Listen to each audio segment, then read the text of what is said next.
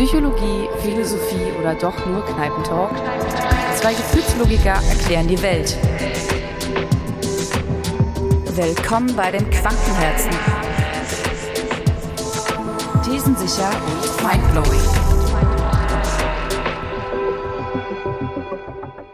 Ja, hi Sandra, welcome zur dritten Runde. Hallo Maria. Round number three. Ladies and Gentlemen, welcome. Heute mit äh, einer Frau Hm. und ihren Themen und auch unseren Themen in Verknüpfung. Ähm, ich freue mich voll, dass wir auch jetzt mal eine, eine in den geistigen Genuss äh, einer Frau kommen. Ja, ich würde sagen, äh, wir legen los, oder?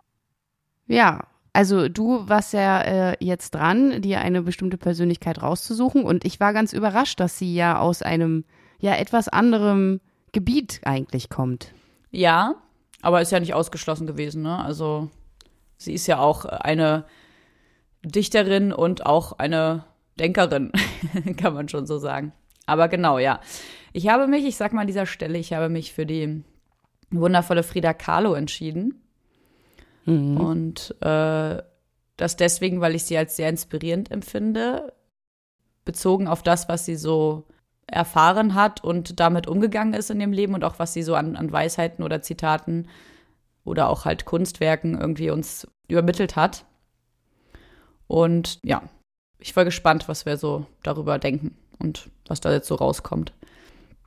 Frida Kahlo ist ja eine, die äh, beschrieben wird als, als eine sehr liebende Person, also die mit sehr viel Gefühl im Leben unterwegs war und die aber auch gleichzeitig sehr viele Schicksalsschläge erlitten hat und sich immer wieder quasi zurück ins Leben gekämpft hat, obwohl das nicht einfach war und sie halt ihre ganzen, also das verarbeitet hat mit ihr in ihren Kunstwerken und äh, in ihren poetischen Schriftansammlungen, sage ich mal. Und was mir an ihr total gefällt, ist so, dass sie sehr selbstbestimmt war in dem und auch immer sehr, obwohl übermittelt wird, dass sie auch ab und an mal so Suizidversuche und so äh, getätigt hat, aber war sie sehr lebensbejahend und hat quasi versucht hinzubekommen mit all dem Leid, all dem Schmerz, was man so im Leben erfährt, dennoch ein sehr zufriedenes und friedvolles Leben zu führen, so dass man das quasi in Einklang bringt und das eine sozusagen benutzt, um eine innere Stabilität zu erreichen. So, das hat mir sehr, sehr gut an ihr gefallen. Und sie hat ja auch eine sehr krasse Liebesgeschichte mit ihrem Mann gehabt, von dem sie sich dann getrennt hat und wieder neu geheiratet und so. Also die beiden waren ja sehr innerlich sehr, sehr emotional verbunden. Und es war halt auch nicht einfach für beide Parteien, weil er sie zwar immer geliebt hat, aber nicht wusste, wie er sie als Einzige nur lieben kann. Also er hatte sehr viele Affären, beziehungsweise ist sehr fremdgegangen und so. Und bei der zweiten Heirat meinte sie, es ist schon wesentlich erträglicher, jetzt damit umzugehen und zu ertragen, dass sie nicht die Einzige ist, die an seiner Seite geht, so. Und ja, sie nimmt das irgendwie, ich habe das Gefühl, sie ist eine sehr, sehr taffe Person und reflektiert auch sehr mit sich und für sich, was da so passiert in dem Leben und hat das halt, hat wahrscheinlich auch ein gutes Ventil gefunden mit ihrer Kunst. Ich, ähm, ich kann nur, ich kann mich dem im Prinzip nur anschließen. Ich kann gerade nach dem auch, was du jetzt gesagt hast, auch sehr gut verstehen, warum du dich für Frida Kahlo entschieden hast. Ich habe dir, bevor wir angefangen haben, gerade schon gesagt, dass ich erst etwas äh, verwundert war, dass du Frida Kahlo gewählt hast, da ich sie ausschließlich als eine Malerin assoziiert habe. Und ich in, im ersten Moment mich gefragt habe, okay, hm, was kann denn die, die Künstlerin Frida Kahlo uns als Vorlage, als Gesprächsvorlage eigentlich geben? Und in meiner kurzen Recherche, die ich dann auch betrieben habe, habe ich genau, ja, genau interessanterweise das so wahrgenommen, wie du es jetzt gerade beschrieben hast, dass sie einfach aufgrund dessen, was sie in ihrem Leben erlebt hat und wie sie damit umgegangen ist, das sehr interessant ist, mal sich genauer anzuschauen. Mal abgesehen davon, dass sie auch im Rahmen ihres Tagebuchs, ähm, worauf du wahrscheinlich auch gestoßen bist, ja wirklich interessante Lebensweisheiten auch tatsächlich niedergeschrieben hat. Hast du vielleicht da ein oder zwei Zitate, die du da gerne mit, mit einbringen möchtest? Ja, ich habe schon eine Menge Zitate, äh, die ich, die ich cool finde, aber ich habe äh, vorher halt einen kleinen Text, glaube ich, den ich zuerst behandeln würde, gerne. Okay. Eine Sache noch, sie war ja auch eine sehr, eine Vorreiterin, gerade in dieser Zeit, wo sie gelebt hat, für so feministische Züge sozusagen. Also sie hat sich ja auch sehr oft, also ihren Frauenbart und ihre Augenbrauen, die ja so ein bisschen Monobraue ähnlich sind, ähm, hat sie auch in ihren Selbstbildnissen quasi sehr krass hervorgehoben und hat damit sozusagen diese feministische Debatte sehr krass angestoßen und hat da auch sich sehr viel mit beschäftigt und so. Was ich schon mal, schon mal echt tough finde für diese Zeit Anfang des 20. Jahrhunderts, ne? Hat genau, ja, ja. Ja. Ja. Ja, ich bin mal gespannt, weil dieser Text ist jetzt kein, ist jetzt nicht wirklich so die Lebensweisheit oder das Zitat, aber ich, mich hat dieser Schriftzug total geflasht, so vom Gefühl her, weil es, weil das zeigt auch, wie emotional sie eigentlich unterwegs ist im Leben oder war. Und ja, mal gucken, was das so mit uns macht und worauf wir dann da kommen, ne? Ja, schieß mal los.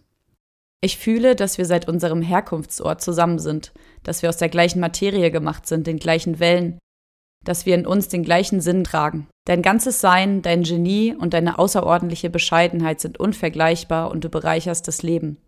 In deiner außergewöhnlichen Welt biete ich dir nur eine weitere Wahrheit an, die du erhältst und die immer das Tiefste in dir liebkosen wird. Danke dafür, dass du es annimmst, danke, dass du lebst, dass du mich gestern dein intimstes Licht hast berühren lassen und da du mit deiner Stimme und deinen Augen das gesagt hast, worauf ich mein ganzes Leben gewartet habe. Spricht sie da von ihrem Mann? Ich äh, nehme an, ja. Ja, ähnlich wie du es eigentlich am Anfang auch beschrieben hast, sie schien grundsätzlich eine Frau, eine sehr liebende Frau zu sein. Ja. Eine sehr annehmende Frau. Also bei all den schlimmen Dingen, die ja auch einfach passiert äh, sind. Sie hat ja auch sehr viel in ihrem Leben unter starken Schmerzen gelitten und hatte Unfälle und ja, gehörte eigentlich gerade dann im Anfang des 20. Jahrhunderts zu denjenigen, man konnte viele Dinge einfach auch nicht so gut therapieren wie heutzutage und deswegen ähm, hatte sie da eigentlich auch allen Grund, vielleicht auch sehr viel Gräuel gegen die Welt zu hegen, ja. sehr viel Ungerechtigkeit zu empfinden und ähm, wie du es schon am Anfang beschrieben hast, hat sie trotz dessen geschafft, in auch schwierigen Situationen irgendwie das Beste noch rauszuholen und dann gleichzeitig auch noch so dankbar zu sein, ja, ja. so viel Dankbarkeit zu zeigen. Ja.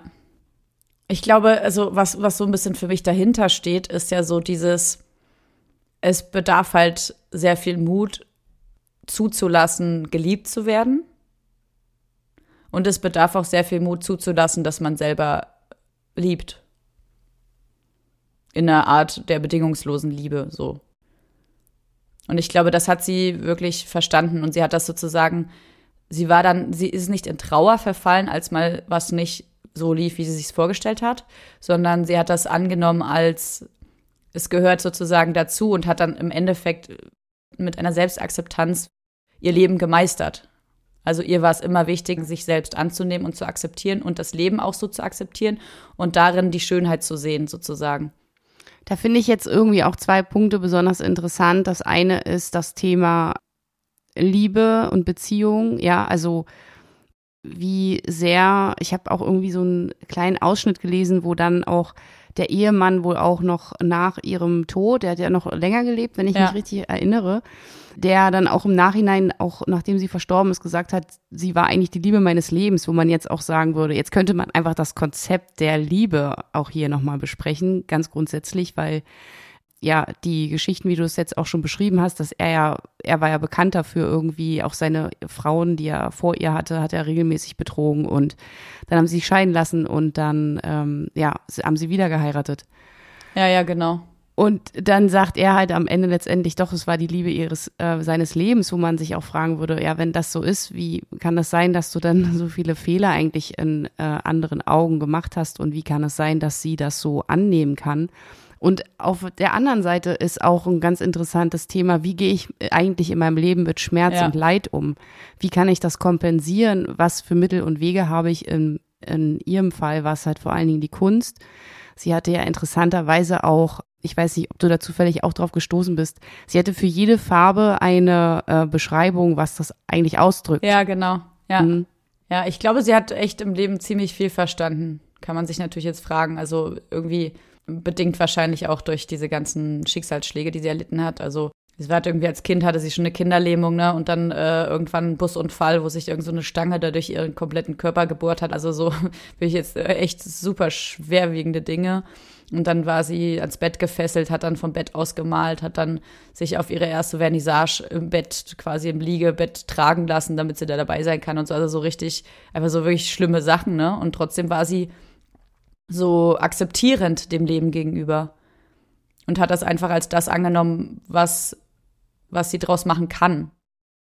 Ja, und hat dann noch geschafft, tatsächlich so große Werke zu schaffen. Sie hatte ja auch zusätzlich, habe ich auch gelesen, irgendwie unheimlich viele Fehlgeburten. Ja, ja, genau. Aufgrund dieses Unfalls dann, wo sie mit ihrem Mann dann versucht hat, äh, mehrfach Kinder zu bekommen und das jedes Mal sozusagen nicht funktioniert hat und sie auch unter Schmerzen, ähm, starken Schmerzen, die Kinder dann verloren hat. Also einfach nur, wenn man das, wenn man nur ihre Lebensgeschichte liest, denkt man eigentlich, wow, die arme Frau hat eigentlich nur gelitten und immer, ja, sehr schlimme Schicksalsschläge gehabt und gleichzeitig das aus diesem Schmerz geschafft, irgendwie so eine krasse Kunst für die Welt, ja, herzuzaubern, daraus herzustellen, das umzuwandeln. Das ist schon faszinierend, tatsächlich. Ja, es ist so total faszinierend und sie wurde ja auch, auch oft als Surrealistin bezeichnet.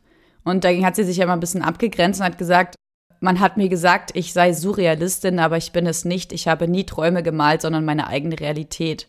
Also sie versinkt sozusagen nicht in so einer Traumwelt in ihrer Kunst und in ihrem Sein, sondern sie nimmt, sie, sie nimmt das an als ihre eigene Wahrheit und nicht als ich träume davon. Weißt du, wie ich meine? Also sie, Sie lebt ihre Träume. Nein, Nein aber, aber äh, tatsächlich ähm, erinnert mich das äh, wieder mal an eine Folge, die wir schon hatten mit dem, inwieweit ist das, was du daraus machst. Ja, ja, genau. Ja. Da war sie auch sehr Vertreterin, das so zu sehen, ja. Denn absolut, natürlich, für sie war das, äh, wie könnt ihr behaupten, ich würde jetzt hier irgendwelche äh, Fantasiegeschichten malen oder irgendwelche Illusionen, die ich habe, sondern ich äh, zeichne, was, wie meine Welt aussieht, wie meine Realität aussieht und ähm, das Argument finde ich auch absolut angebracht und auch äußerst interessant, wenn wir uns jetzt mal zu den Kunstkritikern erzählen äh, wollen. Ja. Ja, Maria, was sagt uns das eigentlich über uns selbst?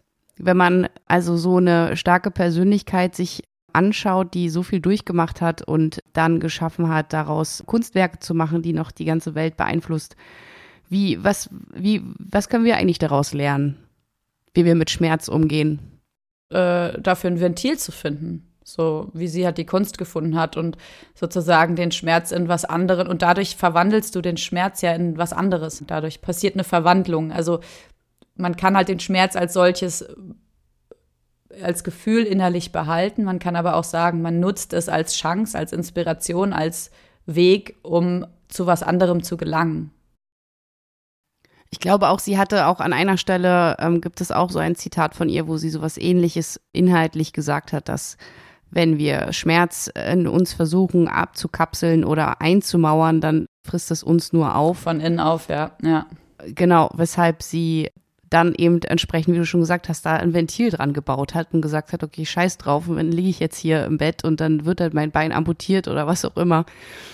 Aber ich mache hier weiter meine Kunst und versuche das so in die Außenwelt zu vermitteln. Ja. Hast du auch was, womit du deine Gefühle, wenn es dir nicht gut geht, womit du das im Ventil rauslässt? Bis auf jetzt saufen. ja, da, äh, apropos saufen, das ist, das ist, das ist ein perfektes Stichwort, denn auch die Frida Kahlo, danach komme ich, äh, beantworte ich deine Frage, aber die Frida Kahlo, kennst du das Zitat, was sie mal losgelassen hat? Und zwar, ich versuchte, meine Schmerzen zu ertränken, aber diese Bastarde haben gelernt zu schwimmen. Und jetzt bin ich erschöpft durch dieses leichte und gute Gefühl. Ja, das passt ja. Also, ja, sie war halt auch, oder sie hat auch sowas gesagt wie, ja, ähm, Herr Doktor, bitte lassen Sie mich jetzt heute den Schnaps trinken. Ich verspreche Ihnen, dann, dann trinke ich morgen bei, bei meiner Beerdigung auch nicht oder so. also die war schon eine gute Trinkerin, hat aber das mit einem also sie hatte so eine, ein Bewusstsein für, also man sagt das ihr so auch nach und auch das empfinde ich so, dass sie ein Bewusstsein für ihren Schmerz hatte oder für ihr Leid. Also sie hat gelitten und hatte dafür ein Bewusstsein und hat sozusagen das in dem Akzeptieren, in dem Bewusstsein und der Akzeptanz im nächsten Schritt gelernt, damit zufrieden zu leben, trotz dieser Gefühle. Und äh, um jetzt kurz äh, auf deine Frage zurückzukommen, ob es bei mir etwas gibt. Also ich projiziere das halt in die Musik so. Also ich kenne auch dieses Gefühl, dass wenn ein Gefühl so doll da ist, und das einen eher zerfrisst, zu sagen, ich nutze das jetzt als eine Inspirationsquelle, um was entstehen zu lassen, was ich jetzt noch gar nicht sehen kann. Ja, ich glaube, dass auch der, der schwierigste Schritt nach dem, was du jetzt gesagt hast, ist vermutlich auch für viele Menschen ähm, als erstes den Schmerz. Okay. Hilfe, Hilfe, Hilfe, Hilfe, Maria erstickt. Sorry, geht weiter. Nein, ich kann dir nicht auf den Rücken klopfen.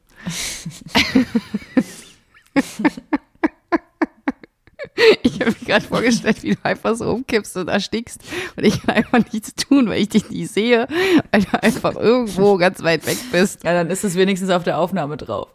Ja. Ähm, nein, wo waren wir? Ach so, ja, ich glaube, dass das, das tatsächlich das Schwerste wahrscheinlich ist, ähm, Schmerzen, emotionale Schmerzen, auch körperliche Schmerzen, wie auch immer, erstmal anzunehmen und zu akzeptieren. Ja, ja, als das, was es ist.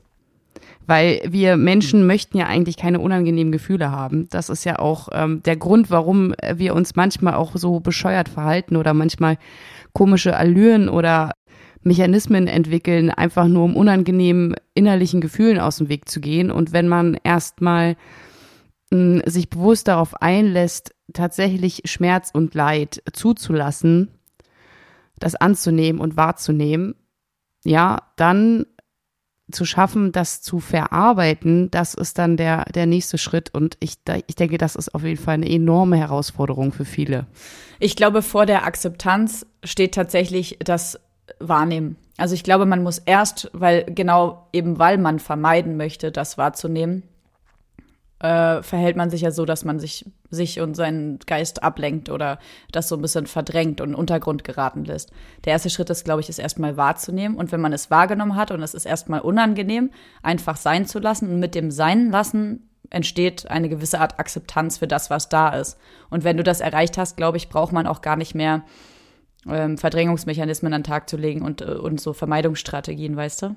Ja, voll. Also das ist äh, absolut anstrebsam. Und wenn man sich dann überlegt, dass man im Umkehrschluss sogar genau daran eben wachsen kann. Ja, ich glaube, irgendwie sowas ähnliches hatte sie auch mal vermittelt in ihren ja. äh, Tagebüchern. Dass man eben schafft, sich dadurch noch mehr weiterzuentwickeln und sogar voranzukommen, anstatt eben Stillstand zu verharren, was wir in der letzten Folge auch schon mal hatten, das Thema, dann ist das ja unheimlich wertvoll. Äh, ist es total, ja. Äh, insofern ist sie wirklich ein Vorbild. Das kann ich nicht anders sagen, weil sie hat Gefühl, so viel Gefühl gehabt und das gekoppelt mit so viel Intelligenz und im Sinne von, dass sie das genutzt hat, was da ist, eher als Chance eben, als, als irgendwie äh, sich davon niederreißen zu lassen, sozusagen. Und äh, auch, auch sie hat hat sich auch oft sehr einsam gefühlt in ihrem Dasein und in dem, wie sie ist und wie sie tickt. Also es ist jetzt nicht so, dass sie da so super selbstbewusst durch die Gegend gerannt ist. Im Gegenteil, sie hat eher davon gesprochen, dass sie sehr, sehr gebrochen oder sehr zerbrochen ist innerlich.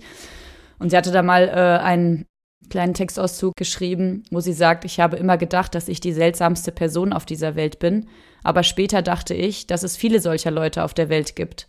Es muss also jemanden wie mich geben, der sich auf gleiche Weise bizarr und beschädigt fühlt so wie ich mich fühle. Stelle mir die Frau vor und stelle mir vor, dass sie dort drüben auch an mich denkt. Also gut, ich hoffe, wenn du dort bist und dies liest, dass du weißt, dass es wahr ist, dass ich da bin und genauso seltsam bin wie du. das fand ich irgendwie ganz, ganz süß formuliert. Ich glaube, damit können sich auch ähm, viele identifizieren. Also interessant auch wieder mal so ganz, im, um das mal im gesamten Kontext zu betrachten, dass es auch vor 100 Jahren schon Menschen gab, die ein beschissenes Leben hatten auf der einen Seite, ja, und auch irgendwie sich so gewünscht haben, ich hoffe, da gibt es jemanden, der irgendwie weiß, wie ich mich fühle oder dem es vielleicht genauso geht und gleichzeitig aber irgendwie das Beste aus diesem einen Leben gemacht hat. Ja, ja. Und das ist auch, alles andere macht auch gar keinen Sinn. also ja, der Weg ist steinig, aber ich glaube, das ist tatsächlich so der Weg im Leben, der, wo du es schaffst, trotz dessen, dass im Außen sehr viel passiert, du im Inneren ein stabiles Gleichgewicht mit dir selbst hast. Und ein Gleichgewicht besteht natürlich, ist nur dann ein Gleichgewicht, wenn du auch mal auf die eine Seite schwankst und dann mal wieder auf die andere, aber eben immer wieder in diesem Gleichgewicht dich immer wieder einpendelst so. Und ich glaube, das hat sie ganz gut begriffen und gemeistert so. Wo wir bei dem Thema ähm, Gleichgewicht und Balance sind, muss ich irgendwie daran denken. Ich, manchmal habe ich das Gefühl, dass diese Dinge sind halt immer so leicht gesagt, ne? Mhm. Das ist halt immer alles so, so, wenn man so darüber spricht, dann, dann können wir mal viel darüber äh, reden, zu sagen, ja, und äh, musst du nur wahrnehmen, musst du akzeptieren und dann äh, suchst du den Ventil. Und gleichzeitig denke ich an diesen Alltagsstress, den ja viele auch haben. Ja, also so gefangen sein in dem eigenen, in den eigenen Verantwortungen, in dem man steckt. Ja. Und wo schafft man sich da eigentlich noch den Raum, um eben diese emotionalen Geschichten tatsächlich verarbeiten zu können. Das ist, das frage ich mich manchmal. Wie, wie soll das eigentlich gehen in der, in unserer Gesellschaft, in der wir uns befinden, wenn ich nicht gerade, und ich will ja niemand zu nahe treten, aber wenn ich nicht gerade irgendwie Instagrammer bin und den ganzen Tag mir selbst aussuchen kann, wann ich wo bin, ne, so ungefähr, dann ersticke ich ja manchmal in eigenen, in meinen Verpflichtungen und meinen alltäglichen Aufgaben, dass ich kaum Luft habe zum Atmen, um genau ja, bestimmte Erlebnisse überhaupt richtig verarbeiten zu können. Sei es zum Beispiel auch in einer kreativen Geschichte. Ja, aber dennoch kann man ja eine andere Perspektive einnehmen. Also eben diese Verpflichtung nicht als äh, Verpflichtung zu sehen, die von außen mir aufgetragen und ich unter Druck bewältige, sondern eben diese Verpflichtung als eine als eine Sache zu sehen, auf die ich voll Bock habe und die ich jetzt schön machen möchte dann sinkt der Druck, weil das macht Druck, wenn von außen Druck kommt. Aber wenn du sozusagen eine andere Perspektive einnimmst und sagst, den Druck, äh, den, das bestimmst du, inwiefern du den Druck spürst und nicht das Außen. Also so wie so nach dem Motto, eben die Einstellung ist es ja, was es macht. Also die Einstellung macht ja aus, wie du dein Leben lebst. Genau, ja.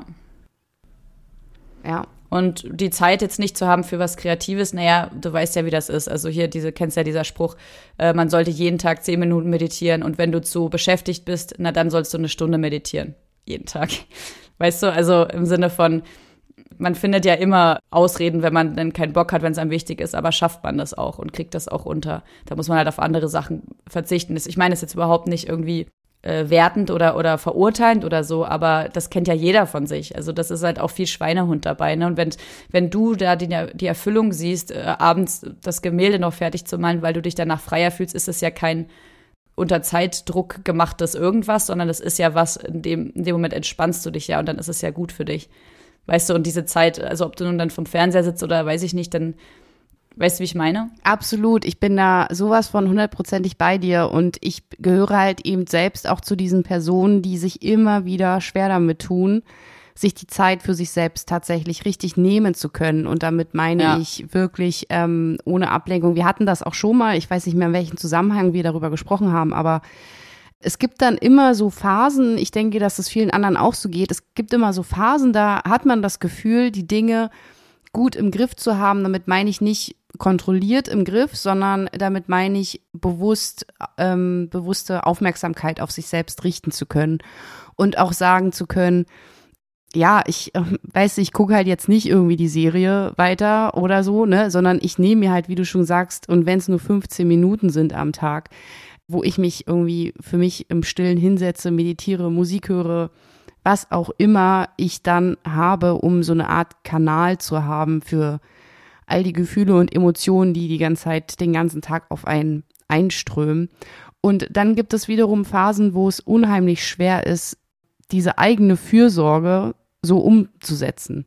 Das finde ich wirklich faszinierend, dass wir, obwohl es ja etwas Gutes für uns selbst ist, der Mensch irgendwie immer wieder schafft, auch ja, das eben, wie du schon gesagt hast, das so zu empfinden, als müsste man inneren Schweinehund überwinden, obwohl es ja eigentlich was Gutes für einen selbst ist. Ja, und äh, auch ich finde das äh, Argument zählt für mich nicht zu sagen, naja, in unserer heutigen Gesellschaft, wo doch keine Zeit da ist und so. Und ich meine, ja, klar, bei 90 Prozent aller Menschen, die, die verfolgen genau dieses Ziel, aber wieso kann man denn nicht, du kannst doch auch umdenken, du musst doch nicht, du kannst doch für dich auch sagen, okay, ich nehme jetzt diesen Stress, der gerade im Außen passiert, nehme ich mir gar nicht an. So, also das liegt ja sozusagen an dir und du kannst ja auch es anders handhaben oder vielleicht neuer handhaben, moderner handhaben, weiß ich nicht, oder für dich zufriedener handhaben, als es vielleicht, als du vielleicht meinst, was der Zeitgeist ist sozusagen. Also weißt du, das Argument, es zählt für mich halt nicht zu sagen, naja, es ist ja gerade alles so stressig, man hat ja heutzutage keine Zeit mehr äh, für die und die Sachen. Dann sage ich so, naja, aber dann nimm sie dir. Dann ist das, das liegt an dir und du kannst es anders machen als andere Menschen. Ich meine, das sieht man ja auch schon an Frida Kahlo zum Beispiel. In ihrer Zeit war es war es gar nicht vorstellbar, dass überhaupt da das Thema Feminismus aufkommt. Das gab es da halt überhaupt nicht. Ne? Und sie hat sich dann auch hingestellt und gesagt, na, das akzeptiere ich jetzt aber nicht, ich mache da was dagegen. Und ich versuche, auch wenn entgegen allen Meinungen, versuche ich jetzt mein Ding da, weil es mir persönlich wichtig ist. Und sie hat damit was vorangetrieben. Weißt du, ich meine? Total. Also ich bin da auch, ähm, ich bin auch deiner Meinung, dass das äh, natürlich darf das keine Ausrede sein. So, das ist, das nimmt man gerne, das nehme ich auch gerne. Dann zu sagen, ja, aber in der heutigen Zeit und so, hm, ich glaube, ich habe das sogar selbst vorhin gesagt. Aber du hast natürlich vollkommen recht, das ist kein Argument zu sagen, ich habe keine Zeit, weil Zeit, Zeit ist, so ist relativ. Das ist auch nochmal ein interessantes Thema für sich. Was ist, was ist eigentlich Zeit? Ja, das ist, das, das immer wieder so als Argument zu nehmen, wie wir unser Leben gestalten und beeinflussen, ist halt extrem, ne? Das alles immer so in bestimmte Zeitabschnitte reinpacken zu wollen, wann wir was geschafft haben oder wie wir was bewältigen. Und ähm, am Ende geht es ja eigentlich irgendwie darum, die Dinge einfach auch zuzulassen, die in einem drin passieren, um sich halt auch innerlich ähm, entwickeln zu können. Ja, total. Und ja, es ist tatsächlich komisch, dass man einen Schweinehund hat, wenn man sich doch um sich selbst kümmern möchte und soll und darf. Das ist tatsächlich ein bisschen eigenartig und paradox irgendwie. Aber ich glaube, dass es halt. Ne, oder? Ich glaube, das ist so ein bisschen vielleicht dieses Erzogene oder dieses ähm, Gelernte. Also im Sinne von, es ist sehr, sehr auf, auf Leistung und äh, auf das, was sozusagen nach, au nach außen hin als Output von dir selbst generiert wird und von außen dann wieder beurteilt wird. Also das ist ja sehr stark davon geprägt, unsere Zeit. Und vielleicht ist das dann halt einfach nicht drin oder wird als nichtig oder nicht wichtig empfunden, weil du generierst ja damit nichts in dem Moment, wo du nichts tust. Weißt du? Sondern, also du, da passiert ja nichts, außer dass du in dem Moment für dich das Einzige, was in diesem Moment machst, ist für dich, dir Zeit zu nehmen. Ja, also sind wir, sind wir nicht wichtig genug? Nehmen wir uns selbst nicht wichtig genug? In dem Fall. Ich glaube, wir halten es für nicht relevant. Eher so. Also wichtig nehmen wir uns, glaube ich, alle schon ganz schön, alle Menschen, aber es wird halt als nicht relevant angesehen, weil was bringt, also ich glaube, man, man sieht die Wirkung halt noch nicht wenn man es noch nicht mhm. macht, weißt du? Also man, ja. was, dann, man hat wahrscheinlich einfach im Kopf, es ist langweilig und keine Ahnung, derzeit könnte ich das und das und das, Input, Input, Input oder weiß ich nicht, hier Film gucken, das machen, weiß ich nicht, sondern mh, mm, man sieht halt den Zugewinn nicht. Man hat es nicht nötig. Man glaubt vielleicht, es nicht nötig zu ja. haben. Was soll ich jetzt äh, mich hier 15 Minuten in die Stille setzen? So, was bringt mir das? Ich habe hier eigentlich noch, äh, ich muss hier noch Post wegbringen und außerdem muss ich noch einkaufen fahren da brauche ich mich jetzt hier nicht 15 Minuten in Ruhe hinsetzen, so, weil ich bin ein funktionierender Mensch. Ich habe, äh, weiß jetzt gar nicht, was jetzt hier los ist. Ich habe gar keine Probleme, so ungefähr. Das ist immer ja, ja. so mein Lieblingsspruch, wo ich das Gefühl habe, ja, das geht immer so vielen durch den Kopf. Ich habe da jetzt auch keine Probleme. Was soll es jetzt? Soll ich mich jetzt hier 15 Minuten hinsetzen? Bringt mir jetzt auch nichts. Ja, na gut, wenn jemand meint, das nicht äh, zu brauchen, ist ja auch okay. Also muss ja keiner machen. Es ging jetzt nur darum, wenn man jetzt so ein äh, von Leid oder Schmerz so sehr geplagt ist, was man dann tun kann, um irgendwie da so eine gewisse Art von Zufriedenheit oder Akzeptanz oder überhaupt das Wahrnehmen an sich. Ich meine, genau, also bei dem Punkt waren wir eigentlich. Also wie nimmt, wie schafft man es überhaupt erstmal in diesen Wahrnehmungsprozess für sich selber zu kommen? Und das geht natürlich nur, wenn du mal nicht abgelenkt wirst, wenn mal von außen eben nichts kommt, sondern du nur mit dir bist. Dann hast du natürlich viel mehr Raum für dich selbst und die Wahrnehmung deiner inneren Zustände und wenn du bei der, bei der Wahrnehmung bist, ich glaube, das macht auch vielen Angst, tatsächlich. Ich glaube, das ist auch so ein, noch so ein Aspekt. Diese Angst davor, was wahrzunehmen, was, was man, was einen gerade beschäftigt. Deswegen würde ich ja auch behaupten, dass eben auch gerade Menschen, die es jetzt eigentlich gerade auch bräuchten, sich diese Zeit für sich zu nehmen, um da einfach in ihre eigenen Gefühle reinzuspüren, auch diejenigen sind, die häufig sagen, ich weiß jetzt gar nicht, ich habe gar kein Problem, ich muss jetzt hier einkaufen gehen. Ich kann jetzt nicht darüber nachdenken. Ja. Verstehst du? Also vielleicht einfach so, was das jetzt auch für mich einfach bringt, dass wir so darüber reden, ist tatsächlich, dass ich mir denke, ja, vielleicht sollte man, auch wenn man denkt, ich wüsste jetzt nicht, was mich jetzt belastet im Moment, ja, würde ich schon denken, dass es grundsätzlich nur empfehlenswert ist, für jeden einzelnen Menschen in seinen eigenen Alltag diese Pausen einzubauen, um sich die Chance zu geben, Dinge wahrzunehmen, ruhen zu lassen und auf seine eigene Art und Weise zu verarbeiten. Und anzunehmen, ja. Ich glaube, generell würde das tatsächlich eher dazu führen, dass wir alle ein bisschen reibungsfreier miteinander umgehen würden und können. Also es wäre insgesamt für wahrscheinlich für das Miteinander einfach besser, wenn wir ja, wenn wir jeder jeder für sich einfach sich selbst ein bisschen mehr entdeckt und das nicht mehr so getrieben ist von Impulsen, die voll unberechenbar sind oder so. Weißt du, was ich meine? Ja, weil wir ja automatisch dann mit weniger Last in neue Beziehungen gehen, in neue zwischenmenschliche Beziehungen. Ja, genau. Und halt auch eben in, also es sind ja nicht nur Beziehungen, aber ich meine, generell der ganze Alltag kann ja dann damit viel, viel selbstbestimmter und besser bestritten werden wenn die Konflikte so ein bisschen bekannt sind in einem und dann versteht man sich ja auch besser und kann viel besser reagieren, reagiert nicht mehr so impulsgetrieben, ohne dass man was geordnet hat und so weiter. Also ich glaube generell halte ich das für eine sehr gute Methodik und ich irgendwie glaube ich auch, das ist trotz Stress und ich weiß, kennen wir beide, wie es ist, so sehr gefangen zu sein in diesem Stress von außen und so Sachen erfüllen und so weiter. Aber auch das ist ja eine Perspektivfrage. Also es ist schon möglich. Du kannst dir diesen, diesen Stress aufbürden lassen. Du kannst aber auch, du kannst aber auch innerlich sagen, naja, woraus resultiert denn das, dass du gestresst bist auf Arbeit und das Gefühl hast, du musst tausend Verpflichtungen erfüllen. Der Antrieb ist ja, ich möchte gern gut sein und ich möchte nicht enttäuschen. Und sich von diesem Gefühl sozusagen, von dieser Angst frei zu machen, würde dann auch den Druck ein bisschen lösen. Dann macht man halt die Sachen gut, aber eben nicht mehr mit so viel Druck. Ja, voll. Also ich merke auch gerade wieder, Maria, wir sind, wir werden etwas optimistischer grundsätzlich, oder? Siehst du es auch so? äh, ja, also ich glaube, optimistisch sind wir eigentlich schon immer gewesen. Also ja. ich glaube, es gibt mal Phasen, wo man mal ganz kurz einmal so ein bisschen so alles so ein bisschen dunkelgrüner aussieht in der Zukunft. Aber äh, ich glaube, optimistisch zumindest hoffnungsgeladen waren wir in meinen Augen schon immer. Absolut. Wir haben immer an das, an das Gute geglaubt und dass wir, alles wird gut. alles wird gut. ja. Man muss nur an sich arbeiten und das kann halt tatsächlich auch sehr viel Freude machen und auch sehr viel Spaß machen, sich selbst einfach auch so gut kennenzulernen, dass man ein Gefühl dafür bekommt, wann komme ich in eine Situation, die für mich unangenehm ist? Wann fühle ich ähm, Schmerz? Wann tut mir etwas weh? Das sind ja auch wichtige Aspekte im eigenen Leben so. Das Leben besteht halt eben nicht nur aus ähm, Freude und Spaß, sondern eben auch aus unangenehmen und leidvollen Momenten und daraus einen Nährwert zu ziehen oder einen Gewinn draus zu ziehen, ist halt schon echt cool. ist mega cool um so in Frida Kahlos Worten zu sagen, wozu brauche ich Füße, wenn ich Flügel habe? genau, ganz genau. Ich würde dann jetzt mal mein äh, Joker ziehen. Ja. Und zwar für all unsere ähm, Filmfans. Das fünfte Element kennst du, oder? Uh, oh Gott, jetzt werde ich ausgelacht, ja, wenn ich es nicht kenne, Maria aber ich mit Filmen, ey.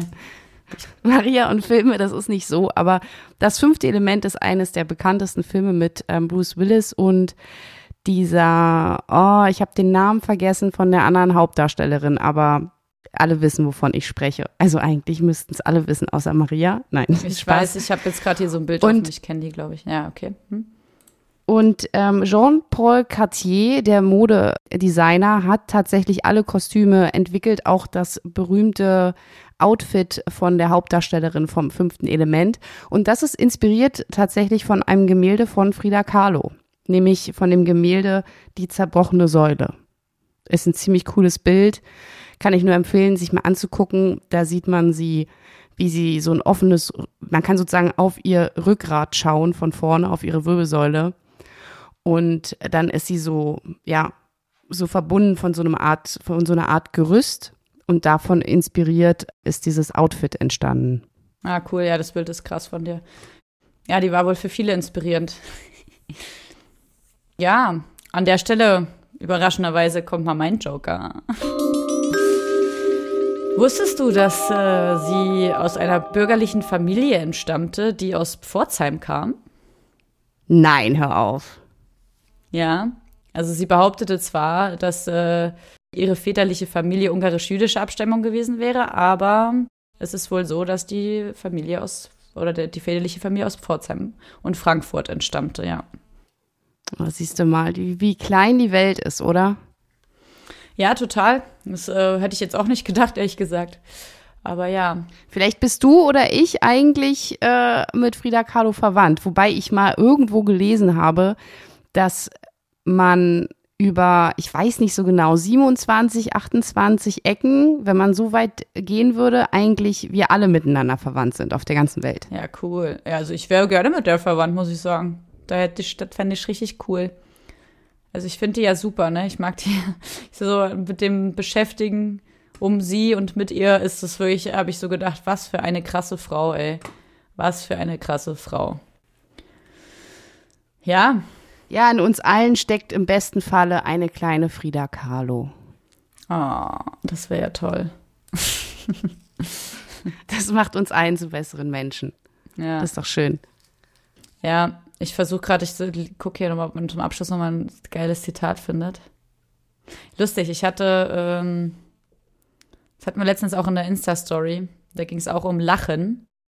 Und sie hat dazu auch gesagt, nichts ist mehr wert als Lachen. Es ist die Kraft zu lachen und sich seiner selbst zu ergeben, Licht zu sein. Also auf jeden Fall ähm, können wir sagen, Lachen ist gesund. Das hat schon Frida Kahlo so gesehen und hat auf jeden Fall was ganz Besonderes, was es mit uns macht. Und ich finde, das ist eigentlich auch ein perfekter Übergang, um auf unserem, unser Instagram hinzuweisen. Und Maria auch, was, worauf wollen wir noch hinweisen? Worauf wollen wir noch hinweisen? Maria, du bist dran. Das, du hast jetzt, das ist dein Redepart. Das haben wir doch ausgemacht. ähm, Achso, da gab es eine Regel. Äh, at web.de.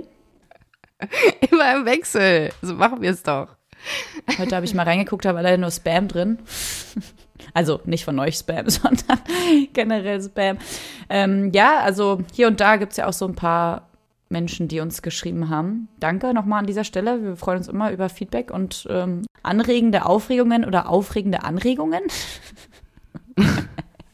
Wir nehmen es alles gerne an und freuen uns natürlich über weitere Kommentare und Nachrichten. Ja, also schaut euch da mal zur Abwechslung ein Bild von Frida Kahlo an. Coole Frau.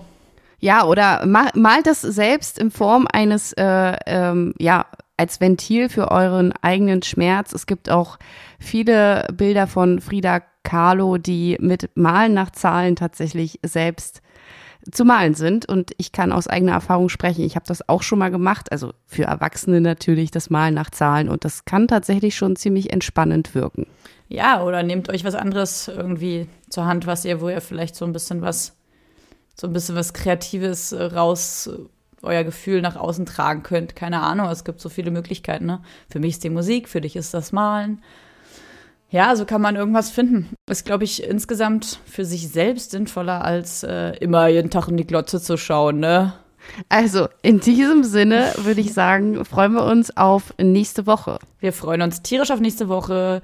Dann sage ich mal. Macht's gut, Leute. Bye, bye. Macht's gut da draußen. Ciao. Ciao.